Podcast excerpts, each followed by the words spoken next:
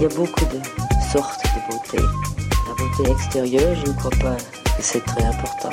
Chez un homme comme chez une femme, la beauté physique, quand on a le reste, c'est effectivement dans la vie un gros avantage. Je venais de Paris, les cheveux coupés à la garçonne, les jambes longues, près de peu habillées. J'aimais que les pores respirent. Je regrette beaucoup d'avoir les cheveux longs. J'ai les cheveux longs depuis que, que je suis ministre. Salut, bienvenue dans Parlons B, le podcast qui parle beauté, bien-être et plan. Je m'appelle Noline Serda, je suis journaliste et je vais rencontrer pour vous des acteurs et actrices du milieu, mais pas que. Bénéficier d'un suivi personnalisé de sa peau et ressortir d'une consultation avec des soins naturels, sans conservateur, adaptés à ses besoins et donc minutes, ça vous semble impossible? Eh bien, si, ça l'est, puisque c'est Lucille Bataille qui a trouvé cette solution. À peine son doctorat de pharmacien en poche et son passage chez HEC, cette jeune femme inspirante et particulièrement passionnée a dévoilé la beauté en un seul mot. Ce laboratoire de beauté est un concept de cosmétique sur mesure après un diagnostic précis des peaux de chacun. Ce diagnostic se fait d'ailleurs sur place dans l'une des deux boutiques parisiennes ou en ligne. Ça donne une marque absolument canon dont je suis personnellement fan. Elle est sensorielle, très efficace et coche aussi les cases de l'éco-responsabilité haut la main. En somme, nous avons parlé entrepreneuriat, brevet d'une émulsion que Lucille a inventée et déposée, mais aussi boutons et confiance en soi. Je vous laisse la découvrir. Bonne écoute. Salut Lucille. Salut Noline. Je suis ravie euh, d'être avec toi. Plaisir partagé. Dans les bureaux. C'est les bureaux de la beauté ou pas du coup? Absolument. Moi j'aime bien dire les backstage de la beauté parce que tu vois, on est juste derrière le laboratoire et notre, euh, notre boutique, en fait, ce sont des boutique labo, tu vois. La beauté, c'est laboratoire de beauté. Et donc, quand tu rentres euh, au 3 rue Keller, tu rentres d'abord dans un espace qui est une officine où tu rencontres nos naturopathes, tu fais ton bilan de peau, tu découvres nos plantes médicinales, les textures. Derrière, tu as le labo. Et encore derrière, tu as effectivement tous les, tous les bureaux de la beauté. Tous les backstage. Exactement. Bon, là, du coup, tu as donné, euh, tu as dit un petit peu euh, ce que c'était que la beauté. Mais alors, qu'est-ce que tu entends par officine, tout ça? Qu'est-ce que, qu'est-ce que la beauté, en fait? Qu'est-ce que cette marque? Et qui es-tu, Lucille?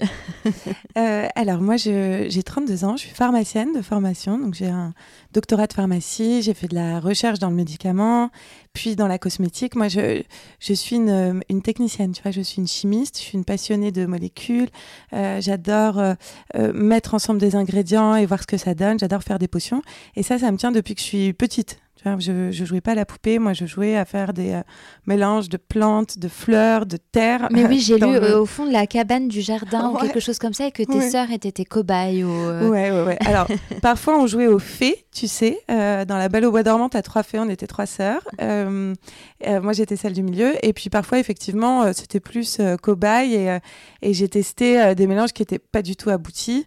et donc, c'était assez bienvenu, si tu veux, que je professionnalise un peu ma démarche et que je fasse euh, pharma. Donc je me suis pas posé de questions. Moi, j'adorais les plantes, j'adorais euh, faire des mélanges. Donc j'ai. Qu'est-ce que tu faisais comme euh, mélange petit déjà? Bah alors, tu as un truc qui est canon à faire. J'invite toutes les petites filles ou tous les gens qui ont des jardins chez eux à faire ça. Moi, ce que j'adorais faire, c'était récupérer les tubes à essai que j'avais de mes que je récupérais chez mes sœurs qui faisaient des colliers de perles. En fait, quand tu fais des perles, ah oui, oui. elles sont conditionnées dans des petits tubes à essai. Ouais, complètement. donc, bon, je vidais les, les perles, je récupérais les tubes et ensuite je mettais des pétales de fleurs de différentes couleurs dedans avec un peu d'eau et en fait les pétales perdent de leurs pigments et ça colore l'eau. Donc je faisais des dégradés de couleurs, tu vois, du rose au bleu et tout. Euh, surtout au printemps, tu as plein de fleurs dans un ah, jardin. Rigolo. Euh, et ça faisait quelque chose de très très joli. je mettais ça dans les. Ma mère nous avait laissé les anciens paniers d'un vieux lave-vaisselle, donc je les mettais, tu vois, je les coinçais comme ça et ça me faisait un, un vrai labo, quoi, tu vois. Euh, et donc je m'amusais beaucoup à faire ça. Donc après, tu avais d'autres expériences qui étaient moins concluantes où effectivement tu essayé de mélanger, tu prends le petit scarabée mort, le truc. Enfin, tu vois, franchement, ça faisait plus sortir que, que fée ou magicienne, tu vois, ces mélanges-là. Euh, donc voilà, donc je suis pharmacienne et, euh, et, je suis passionnée de mélange depuis petite. Euh, et il y a autre chose qui me passionnait. Alors ça peut paraître bizarre, mais, mais c'est quelque chose qui m'a toujours habité. Moi, j'ai toujours voulu monter une boîte. Hmm. Petite, on est quatre enfants, il n'y a que moi qui a, été, qui a eu ce, ce virus-là, mais petite, je faisais des pitchs à ah mes parents. Ouais, ouais, ouais. Euh, j'avais tous les jours une idée de business. Euh, euh, ouais, je, vendais, tu vois, j'avais monté des, petits, des petits stands devant la maison pour vendre des bouquets de fleurs. je faisais tous les vides-greniers.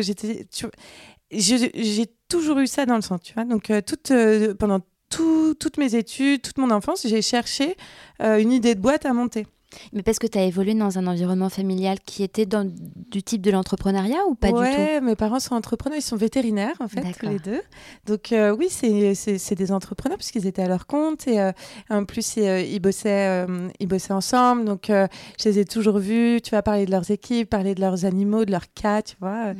Alors parfois ils il faisait des débriefs qui qui qui, qui enfin qui, qui pas très appétissants à ouais, qui devaient être perturbants un moment moi j'imagine. Euh, le pire c'est quand on a commencé tu sais à avoir des, des appareils photo euh, numériques et qu'on récupérait l'appareil photo oh après que mon père s'en soit servi pour euh, faire quelques prises de vue pendant une opération c'était un peu trop appétissant tu vois pour des enfants. Mais non voilà ouais donc oui oui un environnement plutôt plutôt entrepreneurial bien que ce soit pas non plus en fait, nos parents, moi j'ai beaucoup de chance parce que nos parents nous ont toujours dit tu peux faire ce que tu veux, à nous quatre, tu vois, on est quatre enfants, euh, mais essaie de, de, te mettre en condition de le faire le mieux possible mmh. euh, pour, euh, pour prendre du plaisir, pour arriver au bout de tes rêves, etc. Donc ils m'ont plutôt, plutôt encouragé, tu vois. Moi, j'ai pas grandi dans une famille où quand tu as 6 ans, je disais, je veux, je veux, monter une boîte, on m'a jamais dit non. On m'a dit, mm. ah, c'est intéressant. Mm. Quoi comme boîte Cherche. Ok, qu'est-ce que tu aimes faire? D'accord, tu aimes bien faire des potions. Pourquoi pas pharma? Euh, Et puis tu verras, peut-être une pharmacie d'officine, tu vois. Donc, euh, non. Un environnement hyper, euh, hyper bienveillant et je dirais aussi assez, je dirais assez exigeant dans le sens où très tôt on m'a dit effectivement tu peux faire ce que tu veux. Il faut t'en donner les moyens. Exactement, mhm. exactement. Mais je pense que ça c'est c'est une chance parce que mhm. du coup ça te donne toutes les clés. Après la balle est dans ton camp quoi. Tu vois, à toi de à toi de à toi de dessiner en fait euh, le chemin que tu veux, enfin de prendre le chemin que tu veux. Tu veux. Euh, donc voilà, donc moi je voulais monter une boîte, faire des potions. Euh, et donc, euh, j'ai construit mon parcours euh, avec cette idée de, de me dire bon, bah, qu'est-ce que je peux apporter, qu'est-ce que je peux faire comme, comme, comme entreprise? donc, tu vois, tous mes cours, moi, j'ai le souvenir. je me revois quand je me revois étudiante, j'ai l'impression que j'étais un peu, tu sais, un petit télétobis là avec des petites antennes pour essayer de capter, tu vois, une idée. Un donc j'ai beaucoup travaillé en pharmacie d'officine pendant toutes mes études. Euh, oui, moi je me souviens la première fois qu'on s'est vu, tu m'avais parlé de cette étape où tu euh, devais fabriquer du paracétamol. Est-ce que je dis une bêtise en disant ça, non? Non, non, t'as complètement Non, c'est ça, du paracétamol, et que bon, euh, c'était bien beau de faire du paracétamol, mais Exactement. Euh, ça, c'est un des TP qui m'a le. Donc, TP, c'est travaux pratiques. Tu vois, quand tu es en pharma, une fois que tu as ton concours, tu fais beaucoup de TP. Et tu as des TP de synthèse organique où on t'apprend à faire du paracétamol qui est le doliprane, que mm, tu, mm. qui t'enlève les maux de tête. Et euh, tu mets 6 heures, en fait, à synthétiser ton doliprane, tu vois, pour faire ta poudre. Et à la fin des 6 heures de synthèse organique, moi, c'est vrai que quand j'ai eu ma petite poudre blanche inerte que j'ai ensuite tassée euh, dans une machine à faire des comprimés. Je me suis dit, mince, j'adore être dans un laboratoire mais moi j'ai besoin de travailler un produit pour un produit enfin sur un produit pour lequel j'ai une affinité euh, mmh, mmh. une sensorialité parce que moi j'aime toucher j'aime sentir j'aime regarder euh, et c'est vrai que regarder un comprimé c'est un intérêt qui reste quand même assez limité. Mmh, donc euh, ça rend service mais ça peut être très utile quand même. ça peut être super utile hein, entendons-nous bien. Mais moi ça me ça me prenait pas au trip quoi. Moi j'ai besoin je suis une passionnée dans tout ce que je fais et, et donc du coup pour dans un labo je me suis rendu compte, c'était ma dernière année de pharmacie. Euh, je me suis rendu compte que ça pouvait être intéressant pour moi, tu vois, de travailler sur des cosmétiques. Moi, j'étais pas une beauty addict, j'étais plutôt une euh, une grosse galérienne de la cosmétique. Qu'est-ce que tu entends par galérienne? Mais moi, j'ai une peau, euh, j'ai une peau hyper difficile, hyper. alors, je dis avec élégant, enfin, quand je veux être élégante, tu vois, je dis capricieuse ou exigeante. En réalité, j'ai une peau de merde. Si je fais pas attention à ce que je mets dessus euh, et j'ai appris aussi plus tard à faire très attention aux ingrédients enfin aux aliments euh, que, je mange euh, j'ai plein de boutons. Mm. moi je fais partie de ces femmes qui ont 30 ans qui ont, qui ont pris la pilule assez jeune qui ont cru du coup qu'elles allaient passer à travers l'acné et en réalité pas du tout. Le jour où tu arrêtes tu as Mm, mm. ça les, boutons partout. Donc voilà, je fais partie de ces femmes-là euh, et donc j'ai jamais, j'avais beaucoup de mal à trouver le, à trouver le bon produit.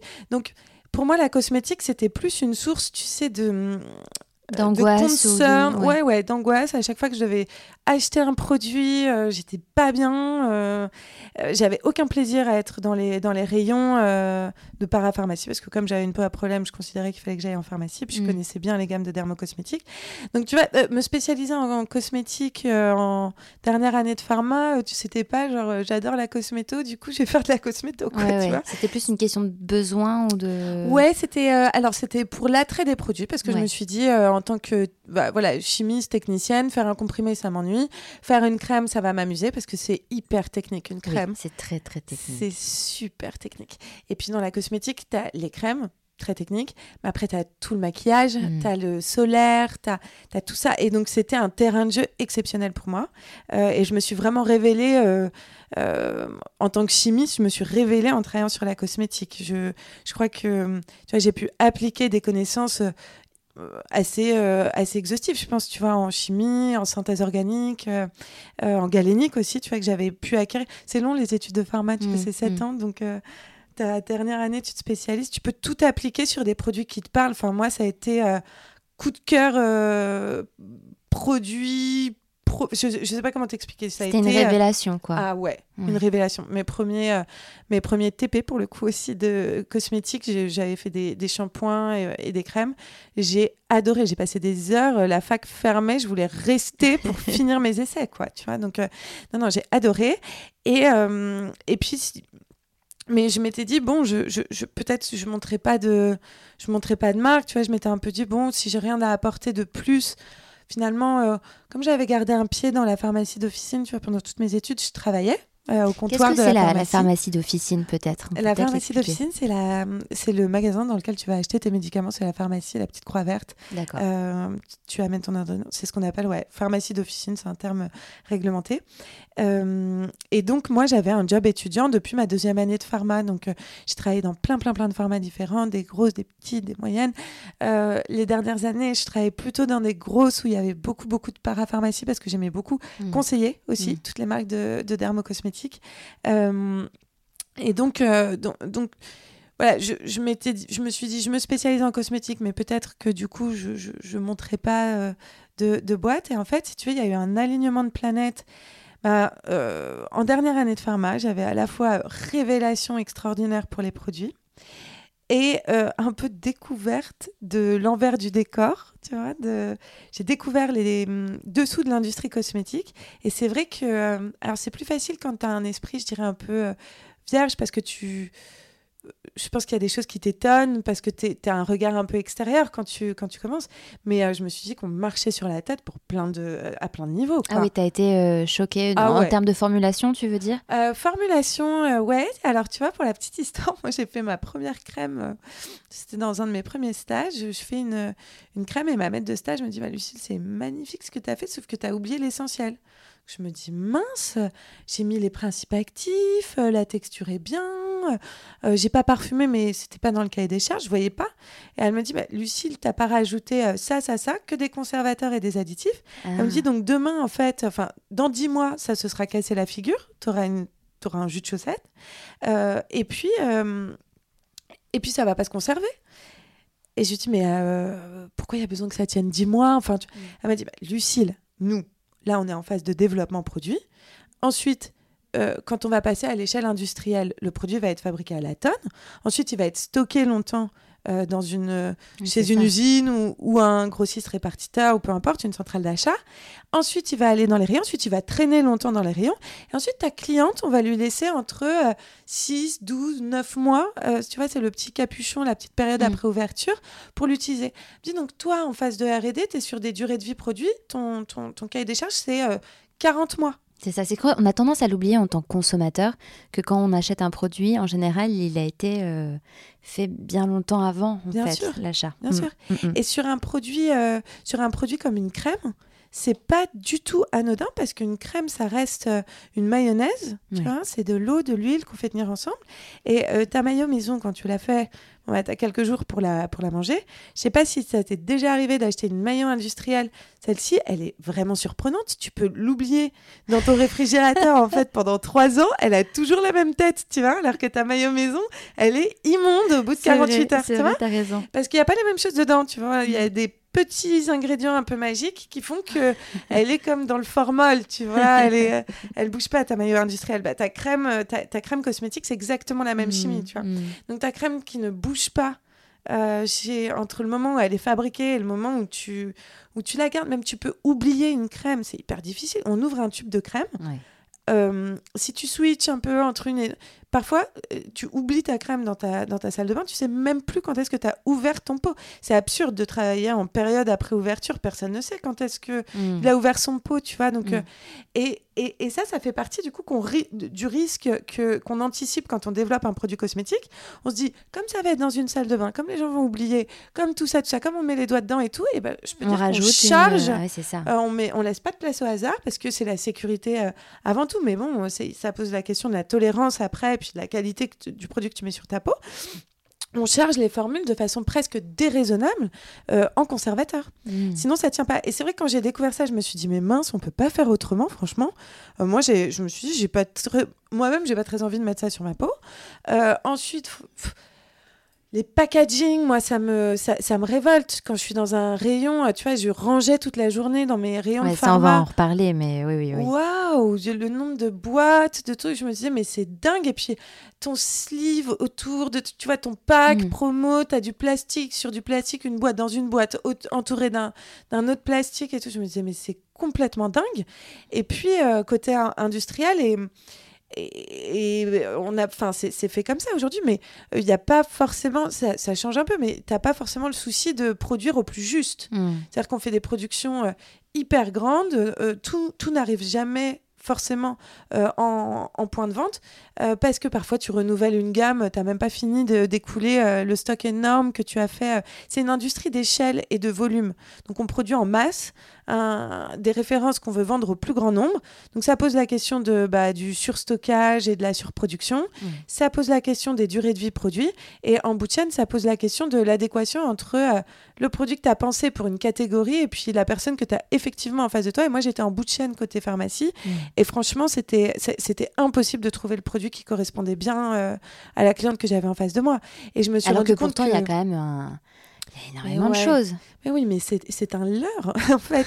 Et moi, je m'en suis rendu compte un peu à mes dépens parce que euh, avant d'être euh, vraiment, euh, tu vois, une, une très bonne connaisseuse de, de, de- des formules, tu Mm. vois, euh, c'est que au bout de quatre, de ma cinquième, sixième année de pharmacie, que je savais décoder tous les, toutes les listing keys sans même. moi, j'ai jamais utilisé Yuka, tu vois, j'ai de la chance parce que c'est mes, mes yeux qui scannent. Mais euh, avant de connaître tout ça, tu vois, je travaillais déjà en pharmacie. Et avec le recul, je me sens hyper naïve, presque un peu bête, tu vois. Parce que mes premières clientes qui venaient me voir en me disant, bon, bah, ok, j'ai la peau sensible, je vois bien, euh, elle est super réactive, euh, je peux faire un peu d'eczéma, notamment sur le corps et tout. Mais bon, je voudrais faire de l'anti-âge, je tolère pas le rétinol et puis j'en ai marre que ça sente mauvais. J'aimerais bien un parfum parce que j'ai testé celle-là, ça sent mauvais. Au début, j'ai cherché le Ouais. produit qui allait être euh, Mm. anti-âge, euh, anti, euh, tu vois, euh, peau atopique et anti-rougeur. Je l'ai cherché. Mm. Bah, je l'ai pas trouvé. l'as pas trouvé, bien Mais sûr. non. Je l'ai pas trouvé et, et je me suis avec le recul je me sens un peu débile parce que évidemment qu'il n'existe pas parce qu'en réalité la catégorie qui existe c'est peau sensible anti-rougeur Mm. ensuite tu as l'anti-âge Mm. euh, et puis éventuellement tu as les peaux enfin non tu les peaux atopiques ce segment là aussi mais quelque chose qui combine tout ça n'existe pas Mm. et tu vois on était en, en 2015 on commen- on parlait pas de clean beauty en 2015 Non, c'est vrai, c'est très Aujourd'hui, tu as des segments entiers. Moi, ce serait beaucoup plus facile. Mais, mais pourtant, j'avais des clientes qui avaient euh, bah, découvert que, euh, ou lu, euh, en tout cas, que bah, les parabènes, c'était pas toujours nickel, que le phénoxyéthanol, c'était pas top non plus. Et donc, elles commençaient à être un peu concerned, tu vois, de tout ça et me demandaient Bon, je viens en pharmacie parce que je veux euh, des formules euh, un peu plus safe. Oui. Je vais pas en grande surface, j'ai bien compris. Bon, c'est tu sais, c'est- l'imaginaire collectif, tu vois. Exactement. Et ce n'est adossé à aucune réalité. Et moi, je me suis mise à éplucher les listes d'ingrédients pour mes clientes. Et je me suis rendu compte que les formules que je vendais, même en parapharmacie, n'étaient pas clean. Alors, il y a plein de labos qui ont fait énormément de travail. Et, euh, et, et grâce à Yuka, franchement, il Mhm. faut dire ce qui est. Mais. euh, mais on n'y est pas encore. Tu as encore de la paraffine, tu as du phénoxyéthanol dans presque toutes les références. euh, et, en, et ça, c'est vrai en parapharmacie. Tu vois. Et donc, si tu veux, moi, j'ai fait un peu euh, la synthèse de tout ça. Je me suis dit, bon, moi, je suis une, une désespérée. Je trouve pas. Et je me rends bien compte que je suis pas la seule. Mm. Euh, je commençais à bidouiller un petit peu dans mon labo. euh, tu vois, euh, à la fin de mes TP, je me faisais des formules. Je voyais bien que ça marchait plutôt mieux ce que je me faisais pour moi que ce que, que, ce que j'avais testé jusque-là. Je me suis dit, bon, on fait des préparations magistrales en pharmacie. Les préparations magistrales, c'est ce qu'un pharmacien fabrique quand il n'existe pas de médicaments Oui. adaptés à tes besoins. Ça peut être euh, un sirop qu'il faut diluer pour un bébé, ça peut être une chimiothérapie qu'il faut faire à l'hôpital. euh, Ça fait... voilà, c'est hyper large. Et ben, un pharmacien, dans son petit labo, qui est normalement intégré à sa pharmacie, euh, peut fabriquer une préparation magistrale, ça veut dire pour une personne, et tu la fais extemporanément, ça veut dire immédiatement. Et donc moi, je me suis dit, je vais faire des préparations magistrales extemporanées, mais pour des crèmes. Euh, donc je reprends ce savoir-faire-là de pharmacien euh, et je l'applique à la cosmétique parce que entre euh, mes clientes qui sont désespérées, qui me ressemblent, et puis finalement tout le modèle derrière qui peut être sérieusement challengé avec ce, ce savoir-faire, tu vois, pharma. euh, Mm, mm. qui, à, qui ma portée, je me suis dit, bon, bah là, en fait, je tiens un truc, quoi. Exactement. De la cosmétique sur mesure, donc. Exactement. Et ça, c'est en 2015, c'est Ouais, ça, à peu près ouais, ouais. Et si j'ai bien compris, c'est que donc tu finis donc ton doctorat en pharmacie Mhm. et en parallèle, tu es tu rentres chez enfin à HEC Exactement, ouais. parce que tu n'avais pas assez de boulot. non, c'est pas ça. Euh, c'est, alors, j'ai, ouais, j'ai fait HEC entrepreneur euh, pour plusieurs raisons. Avec le recul, je pense que c'était beaucoup pour me rassurer. Euh, euh, en fait, si tu es en pharma, c'est des études qui sont exceptionnelles parce que tu apprends plein de choses. Tu finis avec la tête bien faite, une très bonne culture générale scientifique. euh, euh, tu vois, tu fais de la toxicologie, comme, comme de la chimie, comme de la botanique. Enfin, je me sentais hyper armée là-dessus. D'ailleurs, euh, tu vois, toutes les difficultés techniques ou Ouais. industrielles, ça m'a jamais fait peur. J'avais des idées très claires dès le début sur comment j'allais faire, comment j'allais m'y prendre. Alors que tous les gens à qui je pitchais la beauté me disaient Oh, mais tu vas jamais y arriver à faire des, des crèmes en 100 minutes, ça va être chaud. Ça, ça me faisait pas peur. En revanche, je me disais, mais je suis bien incapable de monter un business, quoi. J'y connais rien. C'est ça. Donc, c'est pour ça que, euh, que, que, que j'ai voulu, euh, que j'ai voulu faire une école de commerce et euh, j'étais hyper heureuse de rentrer à HEC. C'était, euh, tu vois, comme je voulais entreprendre, tu sais, euh, en sortant de, tes, de, de, de ton lycée, tu dois un peu choisir. J'étais, ah bon, je vais être entrepreneur, mais j'adore le labo. Mm. L'un l'autre, j'ai choisi, de, j'ai choisi le, le labo, mais j'étais contente, tu vois, de.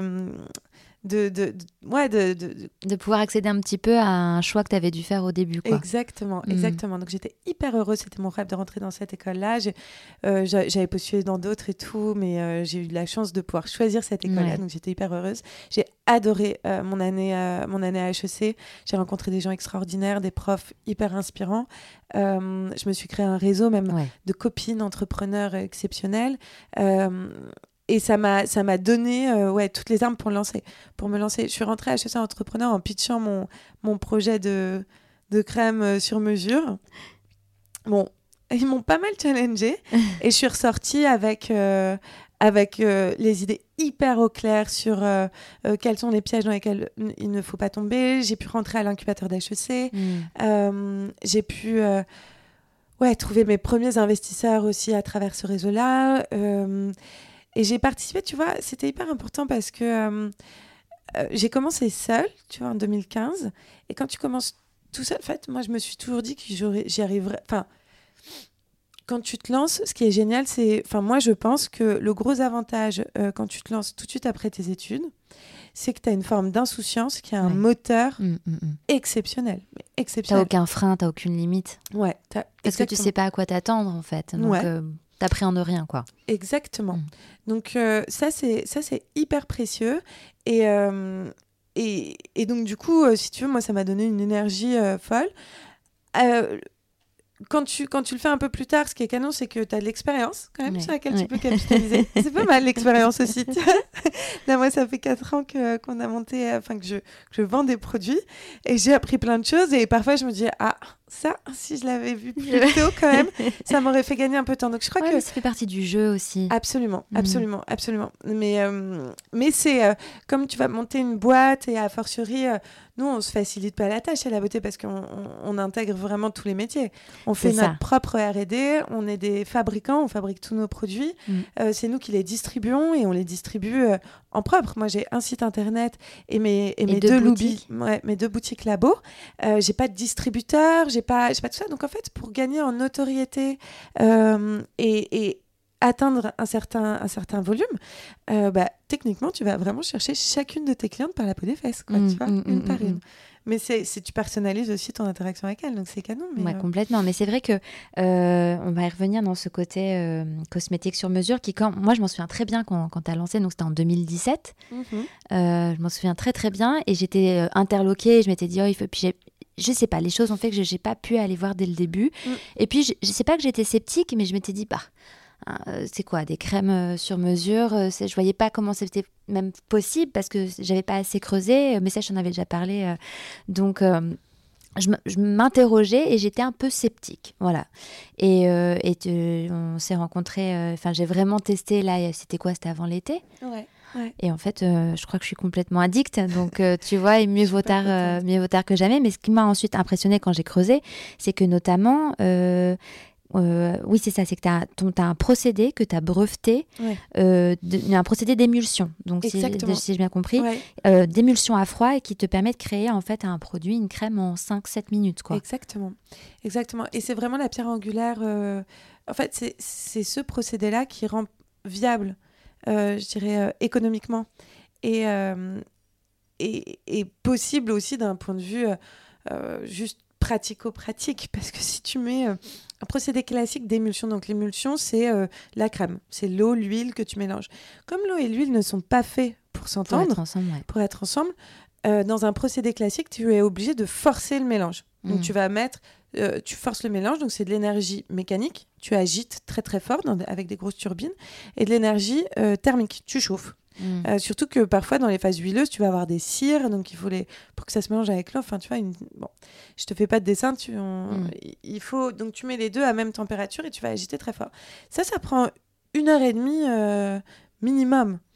Euh, et donc moi, je, mon point de départ, c'était de me dire bon, si ma cliente vient me voir, je fais tout son diagnostic de peau, je, je vois la formule qu'il faut faire, mais ensuite, je mets une heure et demie à la faire, puis je lui envoie, ou alors ça met du.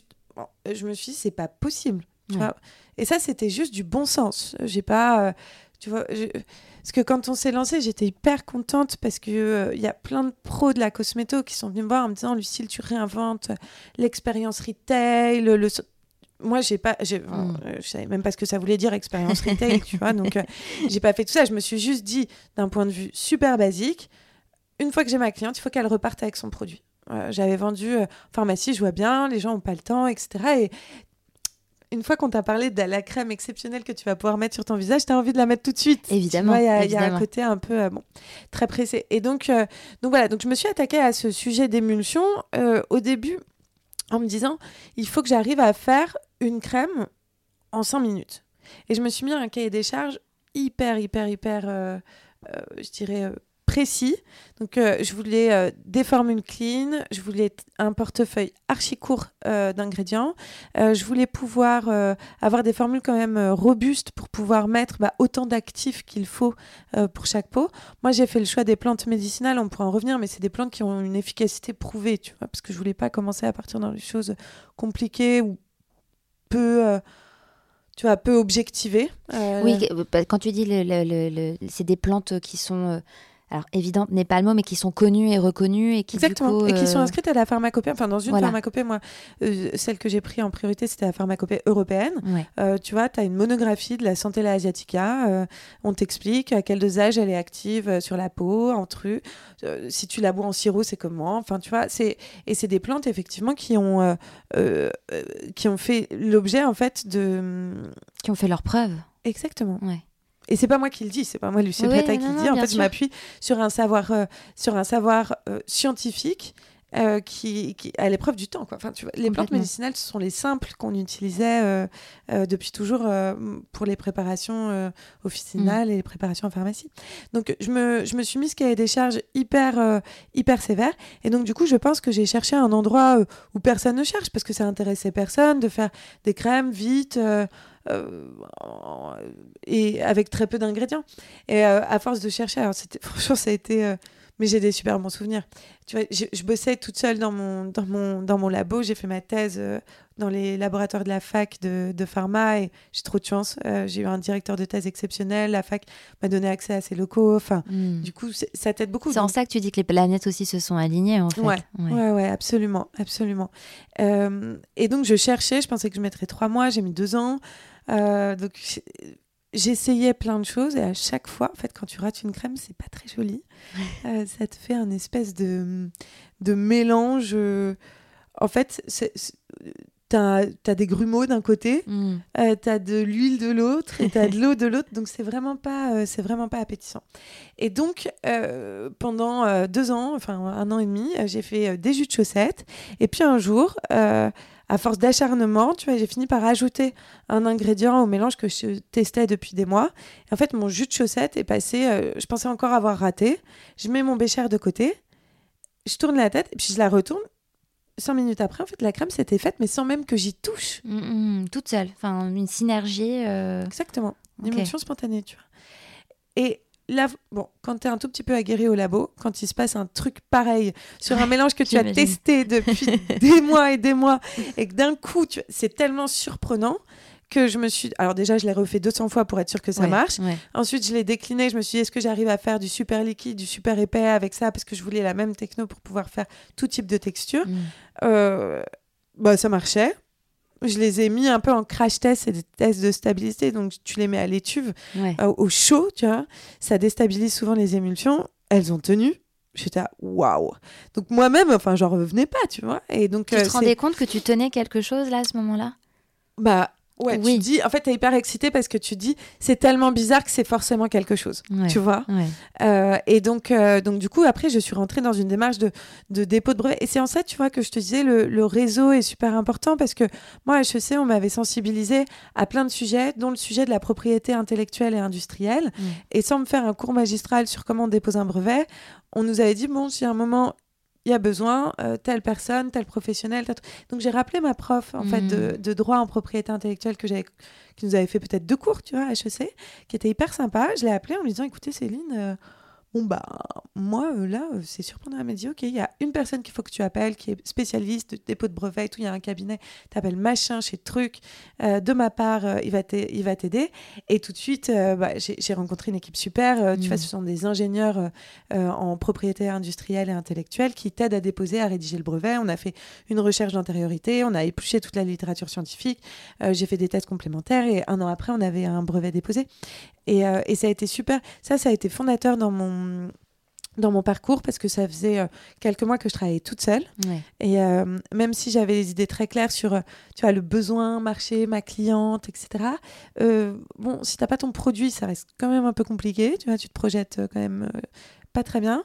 Et puis ensuite, ce qui était important aussi pour moi, c'était de me dire, bah, il faut que j'arrive à embarquer des gens euh, avec C'est ça, moi. La reconnaissance des autres et la croyance des autres euh, dans le projet, quoi. Exactement. Mm. Et, euh, et moi, du coup, comme euh, j'avais besoin de faire financer mon projet, et ben, je me suis dit, je vais convaincre sur mon business plan. Mm. Et puis quand tu es pharmacienne, tu as un peu le tu vois le complexe de te dire euh, bon par rapport à tes copains, euh, tu vois qui ont HEC entrepreneur, c'est canon parce qu'on est on est mélangé, T'as- dans la promo, tu as un tiers euh, d'HEC grande école. Donc les mecs savent faire des business plans, tu vois.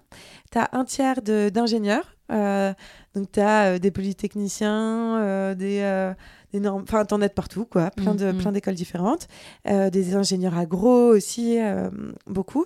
Et puis après tu as 30% euh, c'est assez libre. Tu as des pharmaciens, tu as des psychologues, tu as des profils un peu, euh, un peu out of the box, tu Ouais, vois. ouais, ouais, Donc, ouais. Moi, je faisais partie de ces gens-là. Et donc, tu bosses euh, pendant un an avec euh, d'autres profils. Et je voyais bien que je faisais pas des business plans euh, de façon aussi fluide, tu vois, que mes copains qui avaient fait un autre parcours. Et donc, c'était quelque chose que je voulais me. Tu vois, me, me- je m'étais auto-challenger en me disant, Lucille, franchement, si tu sais pas de deux choses, où tu t'associes. J'ai cherché à m'associer. Ou sinon, euh, bah, tu, te mets à l'épreuve. Il y avait un concours de business plan euh, euh, après, à la fin d'HEC Entrepreneur. On, pouvait, on avait une dotation. C'est la fondation Le Rock Les Mousquetaires, tu vois, qui a organisé ça chaque année. Et je me suis dit, tu concours. Tu pitches et si tu arrives à embarquer le jury avec toi et que tu gagnes en plus 10 000 euros, non seulement tu auras un peu de sous pour financer ton dépôt de brevet, mais en plus, euh, ça voudrait dire que tu as les idées quand même assez claires. Que tu vas et dans que la bonne à- direction. Ouais, et que tu arrives à convaincre. Et donc, j'ai eu le troisième prix. Ah. Trop contente parce que je peux dire que mon modèle Excel, j'ai eu vachement de mal à le faire. Euh, mais j'ai adoré faire ça. ça te pose...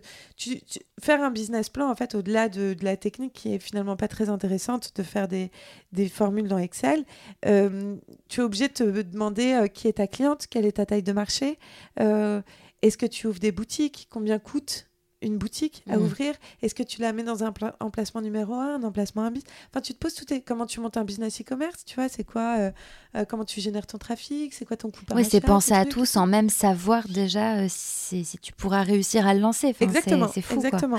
Mais euh, c'est c'est- un super exercice. Enfin, c'est essentiel pour lancer un business. Bon, j'enfonce des portes ouvertes. hein. Les entrepreneurs qui m'écoutent vont se dire bon, hello, thanks, merci, Non, Captain Obvious, tu vois. mais euh, mais n'empêche que quand tu quand tu fais l'exercice euh, appliqué à ta boîte et ton projet, euh, ça a un côté euh, hyper hyper intéressant. Donc j'ai gagné ce concours de business plan. J'avais fait un petit emprunt étudiant, tu vois, pour financer la recherche et le dépôt de brevet. J'ai pu ensuite être accompagnée par, par la BPI Mhm.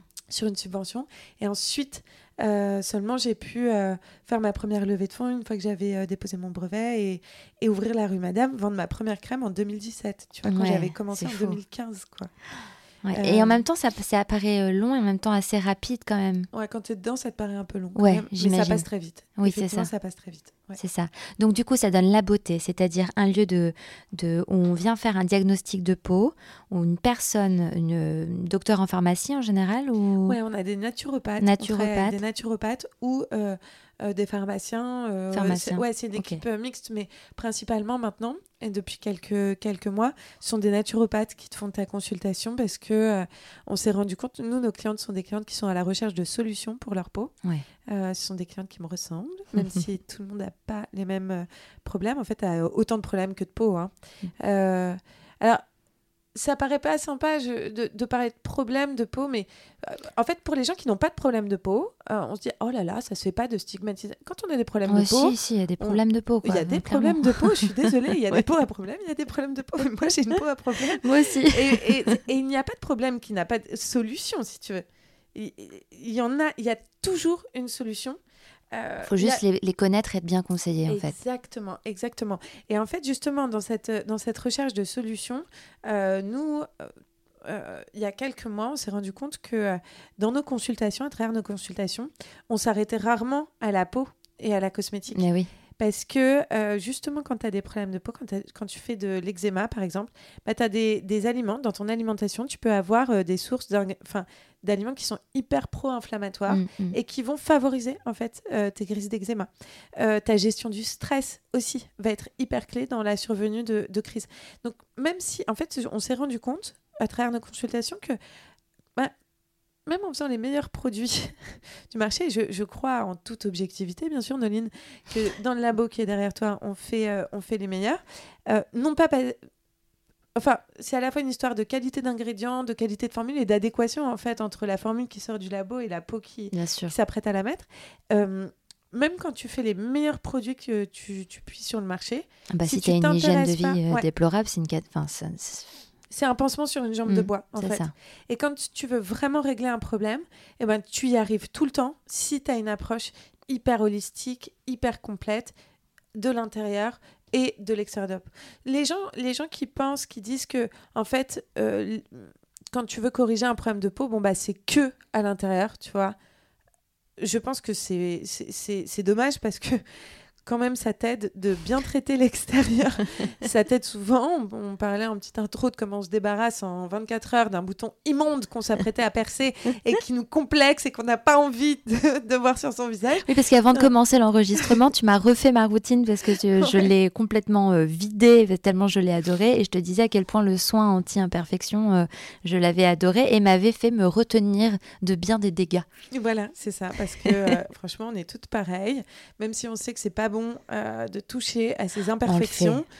Mais oui, mais parce que Noline, c'est impossible. Tu vas pas aller à un rendez-vous avec ton bouton blanc euh, qui en plus grossit à vue d'œil. Évidemment, et, mais à la, à, la, seconde en fait, c'est ça devient. Euh, à la seconde. Et c'est un complexe, c'est hyper complexant, c'est impensable en mm. fait de faire mm. ça. Donc même si on sait que c'est pas bon, on est toutes pareilles, on n'a pas envie de d'avoir ce, ce truc immonde qui nous qui nous complexe. Et limite, tu peux même ne faire qu'y penser. Tu peux arrêter de te concentrer. Moi, ça m'est arrivé de ne plus me concentrer sur, euh, sur, mon, sur mon boulot parce que je suis, je suis en train de phaser. Oui, c'est obsessionnel. donc bon, j'exagère un peu, mais à peine, tu vois, quand ça te complexe. Bon, bref.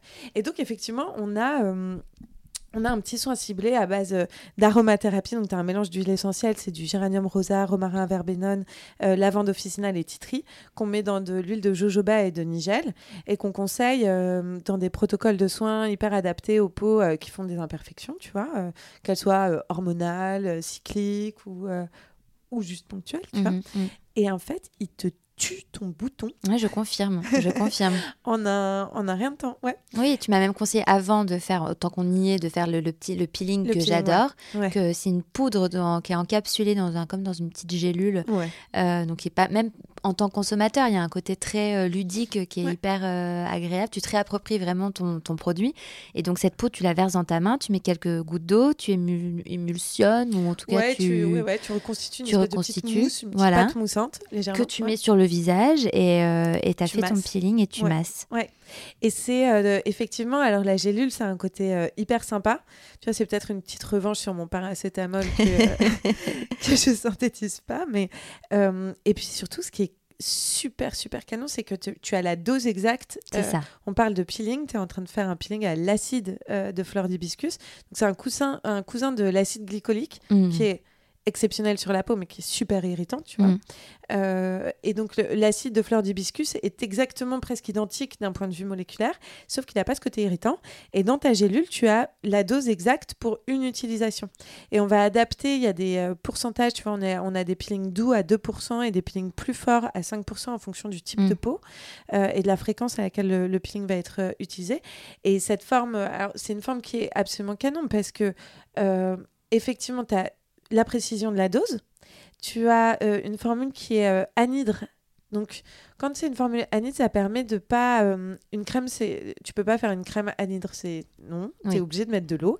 Mais du coup, tu es obligé de redoubler d'ingéniosité pour que euh, elle soit stable dans le temps. Etc. Alors que quand tu as une forme anhydre, en fait, ton principe actif ne va pas être détérioré. C'est parce que l'eau, en fait, amène, peut conduire à amener des bactéries et générer des bactéries. Exactement. Et c'est pour ça qu'en en, général, on met des conservateurs pour euh, éviter cette, cette chose qui se passe. c'est fragile. Voilà. Alors qu'une forme sèche est beaucoup plus robuste, beaucoup plus mm. résistante en fait à la contamination euh, bactérienne. Donc, euh, tu n'as aucun besoin de conservateur ou de stabilisant. Euh, et c'est une formule qui est complètement naturelle et biodégradable. Enfin, même l'enveloppe de ta gélule, tu la laisses à côté de ton robinet, en fait, elle fond mais là, euh, tu me fais une super transition. Euh, parce que euh, l'idée, c'est aussi, et tu l'as un petit peu évoqué, c'est que tu avais été choqué par toute la notion de packaging, d'emballage, etc. Et que toi, tu veilles au grain quand même à, ce problème-là.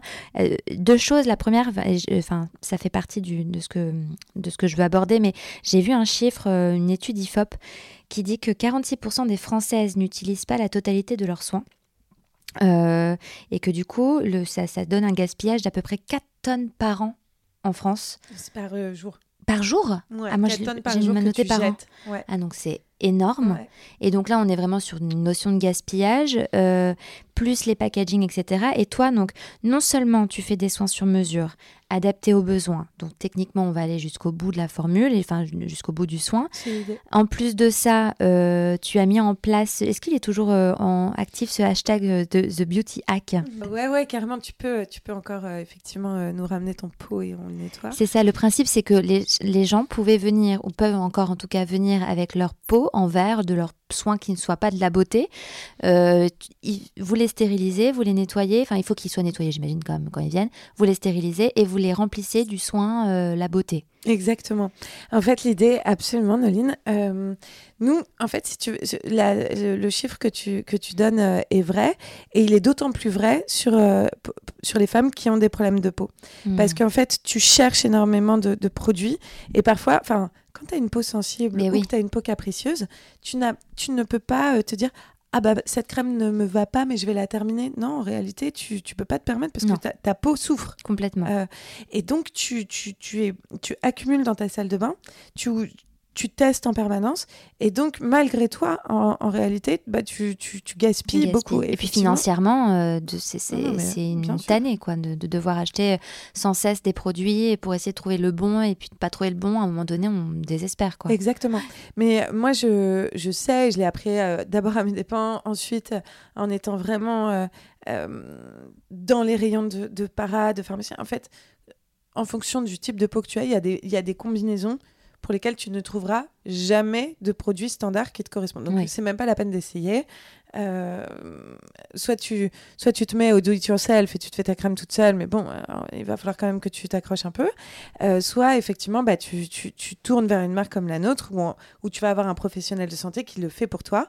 Et effectivement, pour euh, dénoncer un peu ce, ce gaspillage, mais plus pour sensibiliser en fait euh, euh, nos clientes euh, et, et, et plus largement le grand public à cette, problématique du gaspillage qui est, enfin, chez tout le monde. Moi, j'invite tout le monde à ouvrir son armoire à la salle de bain, compter le nombre de crèmes Ah qu'il y a bah, dedans. ne viens pas chez moi. moi. moi aussi, je suis un peu pardonnée. C'est bon, avec mon métier, j'en ai Bien plein. Mais moi-même, je me le dis. Je me dis, mon Dieu, mon Dieu, tout Non, ce mais que moi, je veux pas culpabiliser les gens, mais je pense que c'est vrai que ces modes de consommation euh, dont, dont je crois qu'on est un peu victime. Enfin, euh, en plus, enfin, si on prend un peu de recul, on n'a pas toujours consommé comme ça. C'est Mhm, vachement de notre mhm. génération, Bien tu sûr. vois. Euh, euh, Il y a 100 ans, tu n'avais pas de supermarché, tu n'avais pas de, de grandes de, de, de grandes surfaces de, de vente de cosmétiques, enfin les rayons qu'on connaît aujourd'hui. Tu sais, moi j'adore l'histoire de la cosmétique, je, je lis plein de biographies, tu vois, hyper inspirantes de grands, euh, grands noms de la cosméto. Euh, Monsieur Clarins faisait rue Tronchet ce que je fais moi dans mon labo, il faisait des mélanges sur mesure d'huile essentielle et d'huile végétale qu'il appliquait ensuite sur ses clientes, il le faisait sur mesure euh, à la demande pour ses C'est clientes. vrai qu'il est très connu pour, euh, pour ça. Et ensuite, on a fait, euh, tu vois, on a industrialisé euh, toute cette, tout, tout- plein de secteurs, dont la cosmétique. On s'est mis à fabriquer euh, des vêtements euh, à l'autre bout du monde pour que ce soit moins cher. On s'est mis à, à fabriquer à la tonne des produits cosmétiques. On s'est mis à faire des lasagnes euh, sans, sans, sans viande et avec du cheval. de- Enfin, tu vois, on- C'est des ça. barquettes à la fraise sans fraise. Enfin, tu vois, on est devenu un petit peu dingue. Euh, et petit à petit, en fait, on revient à des, à des façons de consommer un peu plus raisonnables. Et tout l'objet de notre campagne, c'était de dire bon, il n'y a pas de, c'est pas une fatalité finalement euh, d'entasser euh, plein de produits dans sa salle de bain. Il y a des solutions. Et on avait effectivement ce- cette activation un peu, un peu clin d'œil que moi j'aime bien, de se dire bah, ramène-moi la crème qui t'a déçu, parce qu'en réalité, si tu la termines pas, c'est qu'elle a quand même Ouais. pas rempli toutes ses promesses. Tu vois, c'est comme euh, quand tu cuisines et que c'est bon, tes copains finissent leur assiette, Bien ils sûr, saucent bah, un produit qui est canon et qui marche bien sur ta peau, tu, tu racles le pot, quoi. Mm, tu vois, mm, donc mm. euh, moi, on, on- on invite euh, toutes les personnes à nous ramener euh, le pot qui les a déçus. On les nettoie et on les re-remplit avec une crème qui, a priori, ne les décevra pas et qui, qui termineront jusqu'au bout. Donc après, d'un point de vue pratique, en fait, on s'était dit... euh, Enfin, il faut faire hyper attention hein, parce que euh, Bah, vue nettoyer, un pot, euh, ouais, nettoyer un pot, c'est pas anodin du tout. Donc nous, on a fait des tests. Tu as certains plastiques. En fait, le plastique ne se nettoie pas bien euh, Ouais. quand tu veux le désinfecter, le stériliser. Donc, euh, en tu nous ramènes ton pot, c'est nous qui allons te dire si on sait le nettoyer ou pas, en fonction de, de la matière, en fonction de son ergonomie aussi. Si tu as Mm. des petits recoins qui sont difficiles à nettoyer, ben, on ne pourra pas le faire. Mm. Euh, mais tout ce qui est en verre avec euh, un diamètre assez large, on le fait très bien. Euh, on, te, on te le nettoie, on le stérilise, et puis on le re-remplit, et puis on l'étiquette avec une étiquette sur laquelle il y a ton prénom. Tu le hack, tu hack les produits. J'adore l'idée. Exactement. Et, euh, et, ça marche en ligne aussi. En fait, on a des clientes qui, ont, qui, qui, qui avaient participé à l'opération. Tu commandes en ligne, c'est une poche euh, de une éco-recharge de ta crème euh, Mmh. sur mesure qui est en épluchure de pommes issue d'une filière d'upcycling. Tu commandes et tu as un petit tuto. Elle est livrée avec un petit tuto pour t'apprendre bah, à bien nettoyer toi-même Mmh. toi-même ton pot. Et euh, là, on va. Alors, tu peux toujours nous ramener euh, rue Madame ou ou, euh, ou, ou rue Keller euh, ton flacon et on le nettoiera pour toi. Mais c'est une opération qu'on renouvelle régulièrement, tu vois, euh, pour, Mm. euh, pour bah, toujours un petit peu plus sensibiliser, mais sans culpabiliser, parce que, enfin, moi, je suis la première à avoir acheté plein de produits en imaginant à chaque fois, tu sais, c'est l'ascenseur émotionnel. Tu te dis ah ouais, cette fois ça va marcher, et puis tu le testes, tu finis avec plein Mm. de boutons et tu fais bah non, pas cette fois-ci. Mm. Euh, et donc d'inverser un peu, moi je, tu vois, je me suis vraiment dit, euh, tu peux inverser en fait la façon de, de concevoir et de consommer euh, euh, des produits cosmétiques. Côté conception, je pense que c'est très clair. Nous on fabrique à la demande, on a des produits frais. Puis tu as une usine. Moi je veux monter l'usine de demain qui est une usine finalement où t'as pas de gaspillage parce que tu fabriques que ce que tu as vendu. Ouais. Euh, donc ça demande beaucoup d'innovation, pas mal de pas mal de techno, mais ça se fait très bien et je crois qu'on en a besoin parce que, enfin, c'est la clé. Et puis c'est des des business models après que tu arrives à scaler, enfin monter en échelle. Et quand tu fais euh, beaucoup de volume sur que des produits qui sont déjà vendus, c'est hyper vertueux comme Ouais, euh, bah, comme modèle économique. Donc, euh, c'est vraiment ça qu'on invente avec nos labos qui sont encore dans nos boutiques. Et puis, côté client, tu vois, consommer autrement, euh, ça veut dire aussi euh, prendre plus de plaisir au moment de ton achat. Moi, j'étais une, euh, une angoissée quand même des rayons. moi, je vais plus au supermarché Mm. euh, et, et j'ai aucun plaisir à aller dans des magasins de cosmétiques ou même dans des parapharmacies et des pharmacies où tu as plein de références. C'est presque étourdissant. Tu vois, il Mm. y a plein de packaging partout. euh, c'est bon, tu dis, tu, tu, tu finis par même plus savoir ce Ouais, qui est bon ça. pour toi. Je vois pas l'intérêt en fait, si tu veux, de, de, de ce genre de- d'expérience. Alors que, et puis après, tu achètes quelque chose qui est pas forcément bon pour toi. Chez nous, on se dit, bah non, on va prendre le temps. Et même toi, prends le temps de décoder ta peau. Et euh, on a une expérience, on a beaucoup parlé de nos boutiques, mais en fait, euh, la beauté, c'est d'abord une marque euh, digitale. Tu vois, tout, ce que, tout ton diagnostic, tu, le fais en ligne. Tu as un formulaire en ligne qui est couplé à un algo qui marche hyper, hyper bien, sur lequel on a beaucoup de recul, on itère en permanence et, et qui est hyper juste, tu vois. Et quand tu termines, tu remplis tes questions, tu te laisses guider. Moi, je, je dis à mes clientes, OK, asseyez-vous, tu prends cinq minutes. Moi, je veux pas qu'on fasse mon diagnostic dans le métro en mode gimmick. Je sais que tu peux faire des diagnostics de peau sur tous les sites. On te pose trois questions et on te dit, ok, c'est ça la crème qu'il te faut. Bon, ok, bon, ça c'est le, c'est le, tu fais ton horoscope aussi dans le métro, enfin, tu vois. Non, moi, j'invite mes, mes clients et toutes les personnes qui ont envie de comprendre leur peau, de prendre cinq minutes. Tu t'assois devant le miroir, tu la regardes. Euh, tu te laisses guider à chaque fois, tu vois, pour chaque question, on a rédigé, tu vois, des petits tutos, comment tu repères si euh, elle tire, comment tu repères si elle est rouge, comment tu repères si euh, tu fais de l'eczéma? parce que moi, j'ai des clientes qui, qui, qui, tu vois, quand je leur demande est-ce que vous faites de la coupe rose, te disent bah non, je sais même pas ce que c'est. Mm. Et puis, en fait, quand tu les invites à regarder leurs petites ailes du nez qu'elles voient, en fait, si tu vois des petits vaisseaux à vif euh, Mm. juste sous la peau, ça, c'est de la coupe rose.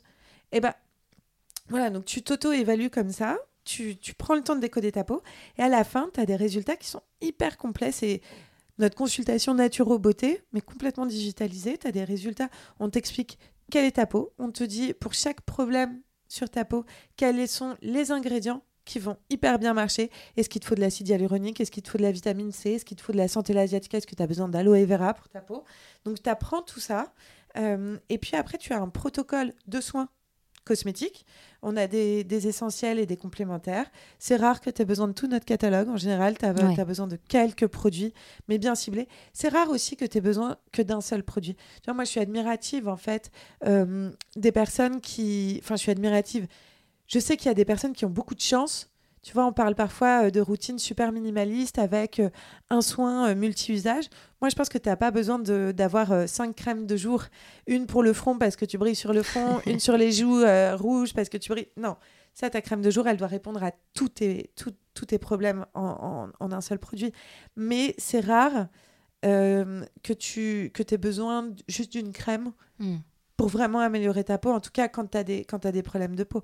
Donc souvent, ce sont des routines, des routines courtes, mais euh, tu vas avoir euh, ta crème de jour qui agit euh, bien pour protéger ta peau, ton nettoyant doux qui assainit ta Mhm. peau, ton petit soin ciblé sur le bouton mais que tu mets pas sur tout le visage, une exfoliation si tu as la peau sujette aux imperfections ou problème de... Que- quels sont les problèmes qui ressortent le plus? Est-ce qu'il y a des choses qui, qui, qui enfin, des, des, des, des points euh, que, tu- que tu perçois plus que d'autres, euh, Ouais, ouais, ou des sûr. demandes plus importantes que Alors d'autres nous, nous on, est, on est très... euh, ça, c'est très start-up, mais c'est vrai, on est très data-oriented, tu vois. Moi, j'ai, depuis, depuis 2017, en fait, on a fait plus de 110 000 euh, diagnostics de peau sur notre plateforme, qu'on a ensuite... euh, alors, tu vois, pour que ta donnée soit euh, exploitable, tu annotes ta donnée. Euh, donc, en fait, on a repris toutes les réponses de nos diagnostics, on a des photos pour certaines, et donc on a réanalysé tout ça. Donc, on a un diagnostic qui est hyper, hyper fiable et qu'on regarde de près, si tu veux, on regarde un peu quels sont les grands, grands ensembles. Donc, moi, je sais très bien, effectivement, les problèmes qui reviennent le plus. Alors, nous, on a un vrai sujet acné hormonal. Ah ouais, non, mais c'est un vrai sujet. hein. Bah, c'est 40% euh, de la.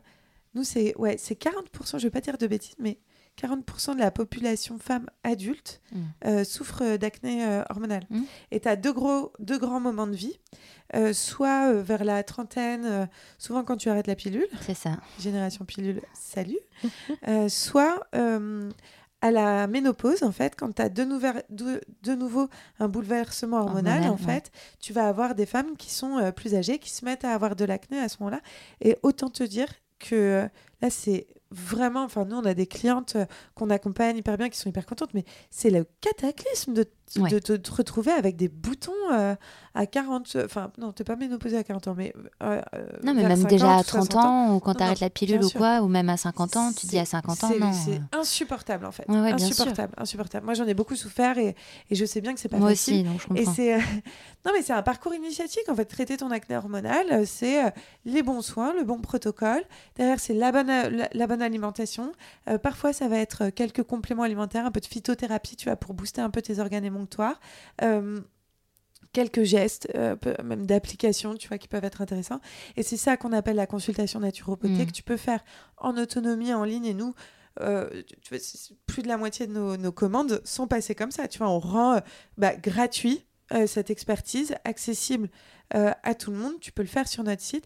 Et puis ensuite, tu peux compléter. On a des clientes qui ont du mal un peu à s'auto-évaluer. Donc, elles vont compléter par euh, une consultation avec une de nos naturopathes Mm, mm, en visio. mm. Parce que si tu habites à Marseille et que tu peux pas venir Eh à oui. Paris, eh ben, tu peux aussi. Donc on, et on fait plus de visio que de consultations euh, en boutique euh, aujourd'hui. Et, euh, et c'est vrai qu'on a des super résultats. Moi, nos taux de fidélisation, tu vois, moi je fais le gros de, de, de notre activité aujourd'hui, c'est nos clientes fidèles. Bien On sûr. fait plus de notre activité se développe parce que les taux de fidélité augmentent et que notre chiffre d'affaires du coup sur nos clientes fidèles, on n'a presque pas besoin d'aller trop chercher. Alors comme Mm. on est très ambitieux, on va quand même en chercher, mais euh, tu vois notre business tourne avec nos clientes fidèles. Parce que quand tu as trouvé une solution pour ta peau, Ah bah tu y bah, t'as retournes pas envie de ouais, t'as pas envie de changer complètement. parce que c'est et puis ça devient un, un no-brainer. Ta peau n'est plus euh, un sujet de préoccupation quand Ouais. tu as trouvé euh, une solution qui marche bien. Et tout ce que je dis, je sais que ça paraît. euh, Alors, quand je dis ça à mes. Moi, j'ai des copines, mes meilleures amies. Il y en a qui ont. j'ai un peu les deux. J'ai des, des copines qui ont pas du tout de problème de peau. C'est ta copine qui t'agace presque parce qu'elle a toujours le teint lumineux. Elle n'a jamais de boutons, même au moment de son cycle. Et elle a une peau de bébé hyper. Et tu te dis, bon, euh, on n'est pas. euh, tu vois, on est quand même pas égal, quoi. Ouais. Et c'est vrai que ces copines-là, euh, elles te disent, tu- elles ont plaisir à, à- à utiliser mes produits parce qu'elles m'aiment bien et puis qu'elles aiment bien les odeurs. Tu vois, Ouais. c'est une marque hyper sensorielle, c'est une jolie marque. Tu C'est ça que j'ai adoré aussi, c'est côté, euh, que ça beau être euh, adapté à tes besoins, on pourrait se dire oh bah ça va être peut-être pas très agréable en termes de texture ou d'odeur, mais en fait c'est tout l'inverse. C'est Exactement. plus tu fais choisir parmi trois Ouais, odeurs, t'as dif- trois parfums. trois pour le parfums soin, ouais. différents et les figuier. textures. Tu peux choisir Exactement. aussi le, le- la richesse de ta crème. Absolument. Ah non mais moi c'est un vrai coup de cœur. Bah, je suis trop contente de Mm. mais effectivement, moi je voulais dépoussiérer aussi la dermocosmétique parce que euh, euh, je n'ai pas pris beaucoup de plaisir à vendre et à utiliser euh, ces produits-là. Et je crois que tu peux être euh, extrêmement technique, mais extrêmement désirable. Mm. Parce que la cosmétique, c'est une affaire aussi de, de, de plaisir, une question de goût aussi, tu vois. Mm. Moi, je... et, moi, je suis très contente. Enfin, j'adore euh, avoir euh, dans ma salle de bain euh, des très beaux flacons. Euh, je trouve que c'est ça, ça participe en Bien fait au plaisir.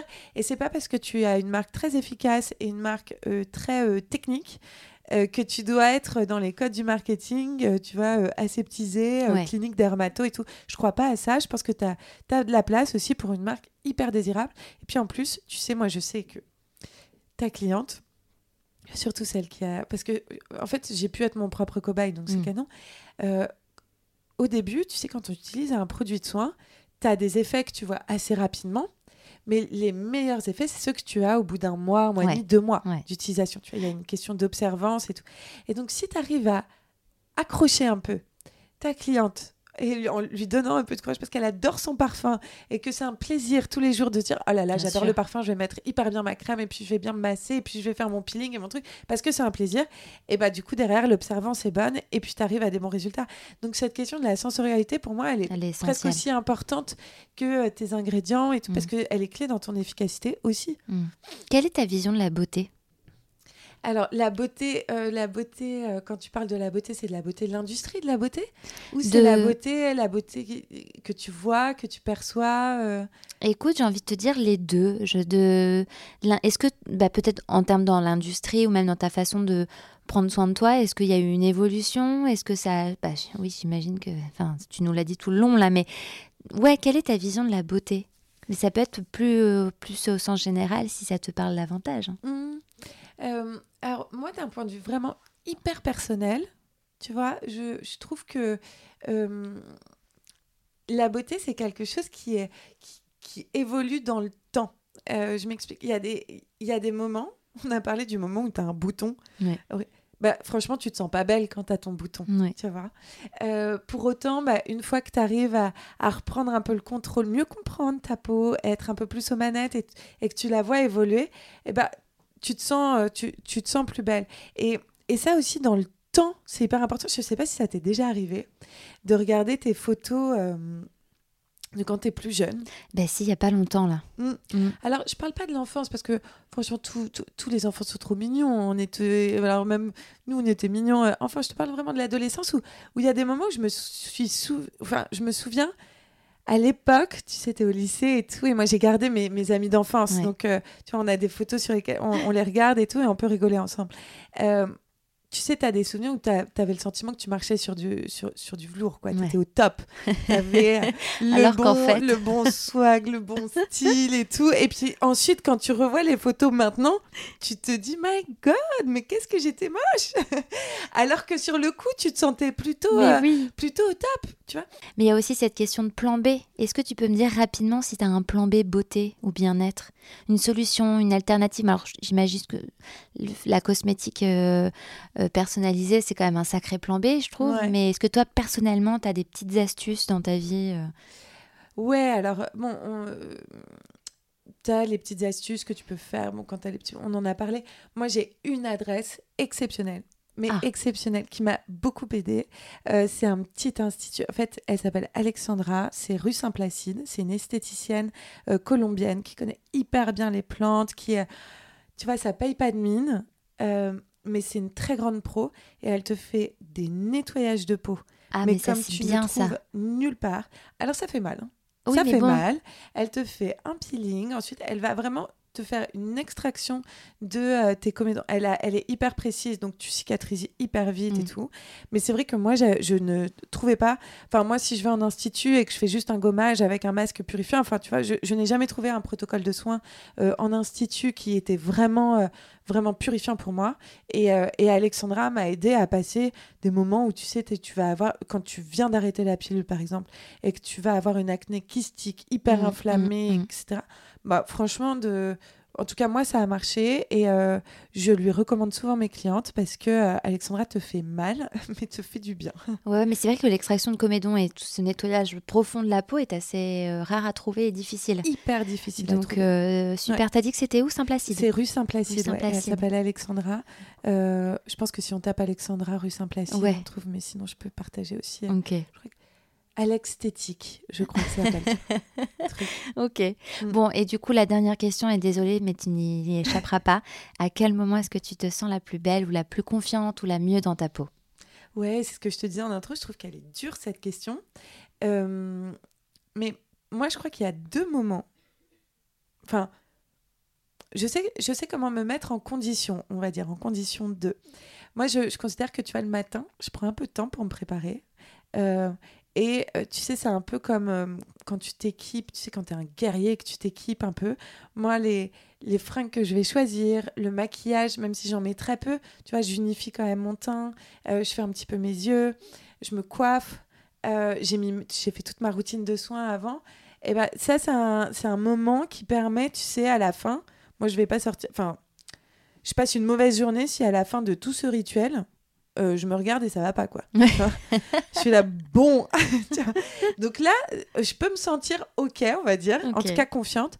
Et je trouve que les gens que j'ai trouvés, moi, pour le coup, alors c'est pas forcément moi quand est-ce que je me sens le plus belle, mais les gens que je trouve les plus beaux dans l'absolu, la beauté est relative, hein, c'est ce qu'on disait tout à l'heure, mais les gens les plus beaux, je trouve que c'est les gens qui ont souvent, en fait, qui sont confiants, tu sais, qui dégagent, en Mm. fait, une énergie, un charisme, une... Je sais pas comment tu dis, c'est peut-être une histoire de phéromones aussi, de chimie autour de toi. Tu sais, quand tu, quand tu dégages quelque chose, peu importe ton, ton physique finalement, en fait, quand tu as une super belle énergie et que tu as du charisme, euh, et ben tu es très beau, je trouve, Mhm. à regarder. Mhm. Ça va être une peut-être d'attitude aussi, une façon de bouger, une façon de parler, une façon d'être. Ils sont hyper inspirants. Tu vois, et moi, je les trouve très beaux, en fait. Mhm. Des gens qui ont confiance en eux, qui se sentent bien dans leur basket, je crois. Bah, Je crois qu'on peut terminer là-dessus. Merci beaucoup, C'est Lucille. Nadine. super. à Merci bientôt. beaucoup. À très vite.